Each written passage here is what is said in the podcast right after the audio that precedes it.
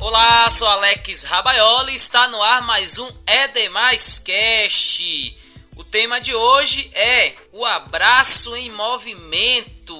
Como é bom falar do abraço né, em um contexto de pandemia que ficamos sem abraçar por um bom tempo, mas que por conta do avanço da vacinação já estamos conseguindo minimamente abraçar as pessoas.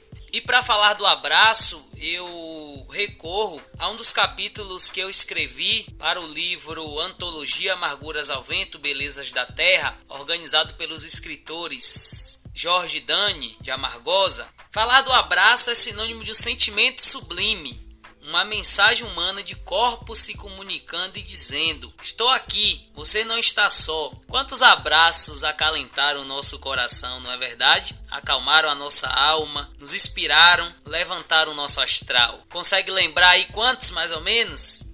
No esporte não é diferente. Eu já abracei bastante, viu? E na maioria das vezes, esses abraços me trouxeram paz e um sentimento de pertencimento. Dentro da minha profissão de professor de educação física, o contato humano ele é inevitável, principalmente porque lidamos com uma área do conhecimento que trabalha com a cultura corporal. E aí os jogos, as lutas, a ginástica, os esportes coletivos, as atividades de resolução de problemas, tudo isso faz com que a gente tenha que lidar com o nosso corpo e com o corpo do outro. Corpo este que se comunica com o mundo emanando mensagens. E não necessariamente um abraço, ele diz respeito a é, aquele movimento comum que a gente faz, né, de, de elevar os membros superiores e de encontro uma outra pessoa. Mas o abraço no sentido de cuidado, de proteção, de zelo, de reconhecimento de que nós precisamos uns dos outros.